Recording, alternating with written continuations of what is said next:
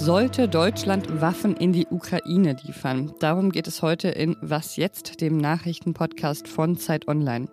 Und es geht um das Herz eines Schweins, das jetzt im Körper eines Mannes schlägt. Es ist Montag, der 17. Januar. Ich bin Pia Rauschenberger und jetzt kommen erstmal noch kurz die Nachrichten. Ich bin Matthias Peer. Guten Morgen. Zwei Tage nach dem Ausbruch eines Vulkans vor der Küste des Inselstaats Tonga im Südpazifik ist das Ausmaß der Schäden weiter unklar. Neuseeland und Australien haben Militärflugzeuge in die Region geschickt. Sie wollen die Lage aus der Luft erkunden und Hilfsgüter liefern. Die Kommunikationsverbindungen sind weiterhin gestört. Ein wichtiges Unterseekabel wurde beschädigt. In der Folge ist das Internet auf Tonga ausgefallen. Heute kommen die Regierungs- und Wirtschaftschefs der Welt zusammen, nicht wie sonst in Davos, sondern wegen Corona digital. Auch thematisch steht der erste Tag des Weltwirtschaftsforums im Zeichen des Virus. Der US-Immunologe Anthony Fauci und moderner Chef Stefan Boncel sprechen darüber, wie es mit der Pandemie weitergeht. In Deutschland ist die 7-Tage-Inzidenz laut RKI erneut auf einen Höchstwert gestiegen. Sie liegt nun bei 528 Ansteckungen pro 100.000 Einwohnern innerhalb einer Woche. Redaktionsschluss für diesen Podcast ist 5 Uhr. Außenministerin Annalena Baerbock reist heute zu ihrem Antrittsbesuch in die Ukraine. Da warten nicht nur der ukrainische Präsident und der ukrainische Außenminister auf sie, sondern auch große Hoffnungen oder vielleicht besser gesagt Forderungen. Der ukrainische Botschafter in Berlin hatte Baerbock vor ihrer Reise am Wochenende aufgefordert, Waffen an die Ukraine zu liefern. Die Staatlichkeit der Ukraine werde vom russischen Präsidenten Wladimir Putin bedroht. Baerbock reist heute Abend aber dann noch nach Russland weiter und der russische Außenminister hat logischerweise einen etwas anderen Blick auf Waffenlieferungen an die Ukraine. Wir sortieren die Lage mit unserem Russland-Korrespondenten Michael Thumann, der wieder mal an einem Flughafen steht und dieses Mal auch auf dem Weg in die Ukraine ist. Hi Michael. Hallo Pia. Die Ampelkoalition ist bisher gegen Waffenlieferungen an die Ukraine. Vizekanzler Robert Habeck hat im Wahlkampf aber noch davon gesprochen, dass man der Ukraine Defensivwaffen wohl kaum verwehren könne. Ähm, was ist denn der Unterschied zwischen Defensivwaffen und normalen Waffen? Das ist nicht ganz klar abgrenzbar. Es gibt grundsätzlich drei Kategorien. Das erste ist schlichte Ausrüstung. Das sind Helme, das sind zum Beispiel Nachtsichtgeräte oder auch Schutzjacken. Das zweite sind ganz klare Angriffswaffen. Das sind Panzer, Jagdflugzeuge, also genau die Waffen, mit denen man ein Land überfallen kann.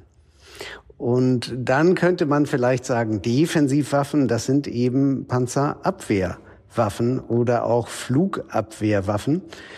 Menschen töten sie trotzdem. Wie würde Russland denn darauf reagieren, wenn Deutschland Waffen an die Ukraine liefern würde? Die russische Regierung würde sehr stark protestieren. Sie würde wahrscheinlich auch eine diplomatische und Propagandawelle gegen Deutschland lostreten, versuchen, das Land in irgendeiner Form zu isolieren und diskreditieren.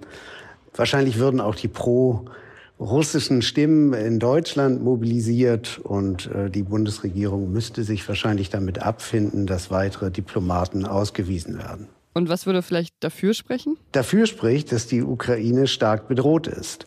Und man muss sich erinnern, einige Jahre zurück erhielten die Kurden im Irak äh, von Deutschland im Kampf gegen den islamischen Staat genau solche sogenannten Defensivwaffen, nämlich Panzerabwehrwaffen, Panzerabwehrraketen, Sturmgewehre, auch Patrouillenfahrzeuge. All das kam damals aus Deutschland.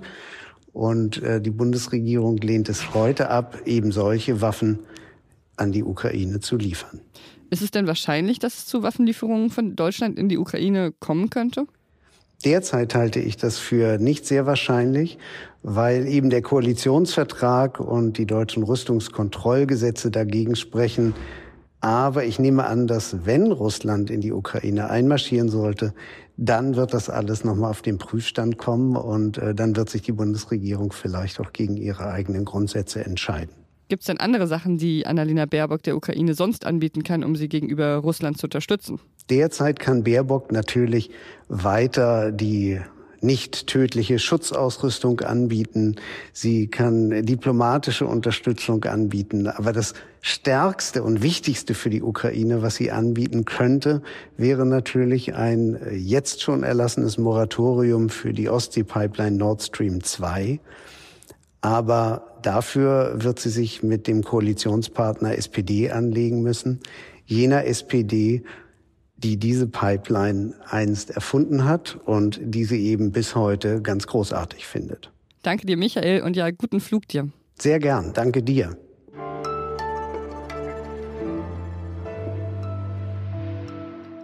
Und sonst so? Ich kenne ihn schon länger. Wir fahren beide immer vom Hauptbahnhof mit dem Elver bis Haltestelle Auberg. Von da haben wir dann denselben Fußweg zum Kiwi Tower. Ich spreche ja gern mit unbekannten Bekannten, wenn ich einen Vorwand habe. Das hört sich ja nett an. Ja, Unbekannte, Bekannte sind so, so Leute, die man halt regelmäßig sieht, aber nie anspricht. Dieser Feature-Autor hier, der meidet aber alle Kontakte zu den unbekannten Bekannten, die einem immer wieder so im Alltag begegnen.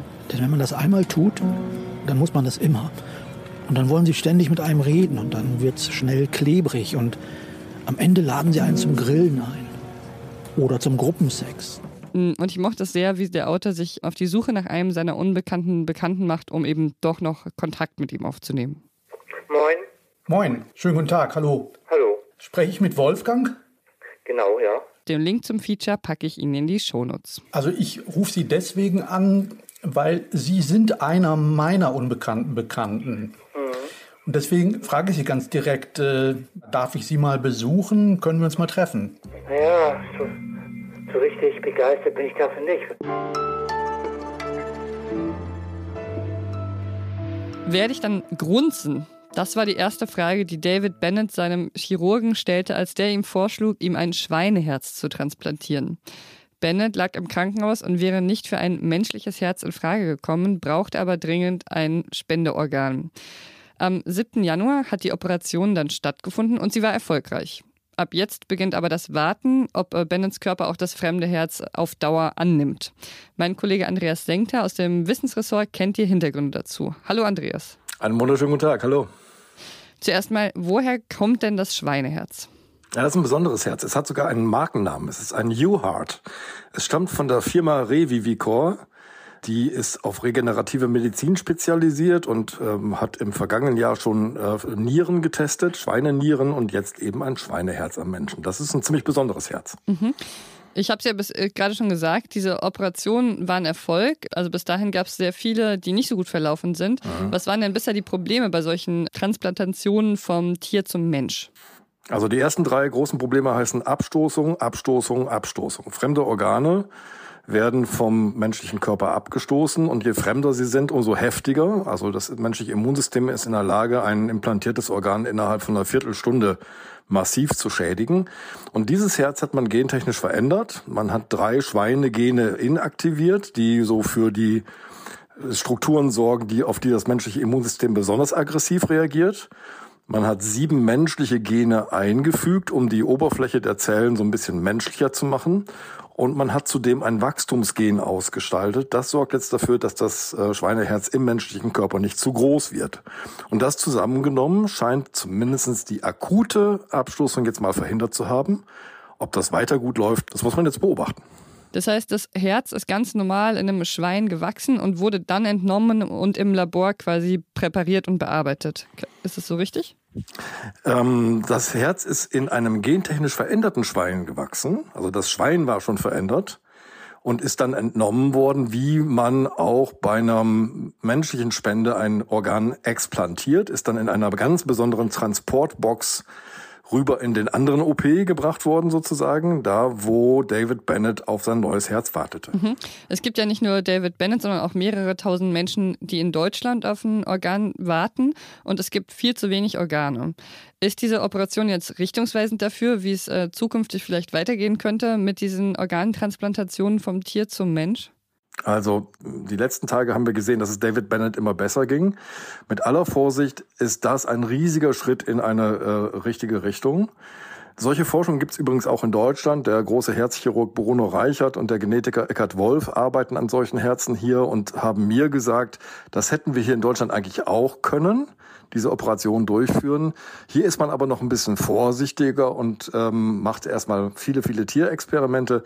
Ich glaube, dass das ein richtungsweisender Weg sein könnte. Gibt es eigentlich auch ethische Bedenken? Wenn man da einem Schwein das Herz entnimmt, dann stirbt ja das Schwein. Na, jede Menge ethische Bedenken. Ich erinnere mich an die Operation von Baby Faye. Es war ein frühgeborenes Baby, das 1984 ein Pavianherz eingepflanzt bekam. Und es sind natürlich nicht nur Medizinethiker und Kritiker, die da protestiert haben, sondern vor der Tür der Klinik standen ähm, Tierrechtler, die darauf hingewiesen haben, dass es nicht gut ist, wenn ein Tier nur für einen Menschen lebt. Na klar, diese Auseinandersetzung, die gibt es immer. Die hat auch diese ganzen Experimente begleitet und die wird es auch weitergeben.